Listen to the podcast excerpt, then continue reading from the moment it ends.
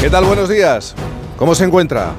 ¿Cómo está en este domingo? Bienvenido a este domingo 25 de febrero de 2024. Este es el último fin de semana de un mes que ha dado para mucho y mira que es más corto.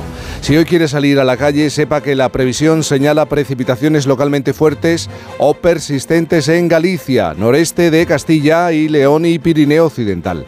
Siguen los intervalos de viento fuerte en el litoral y zonas de montaña de la península, cuadrante noreste, sierras del tercio oriental y Baleares. Atención porque habrá nevadas importantes en los Pirineos.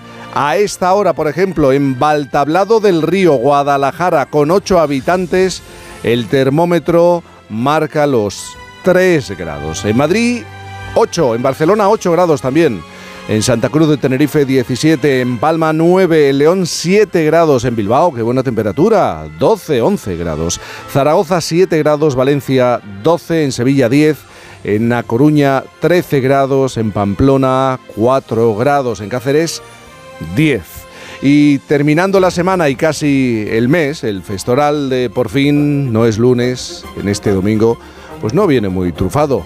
Pero bueno, siempre hay que recordar que el domingo es el día el Día Nacional del Churro, uno de los siete productos gastronómicos españoles más demandados en el exterior, ¿no? Reís, pero, pero es verdad. Empresas como por ejemplo San Ginés factura más de 80.000 churros al día.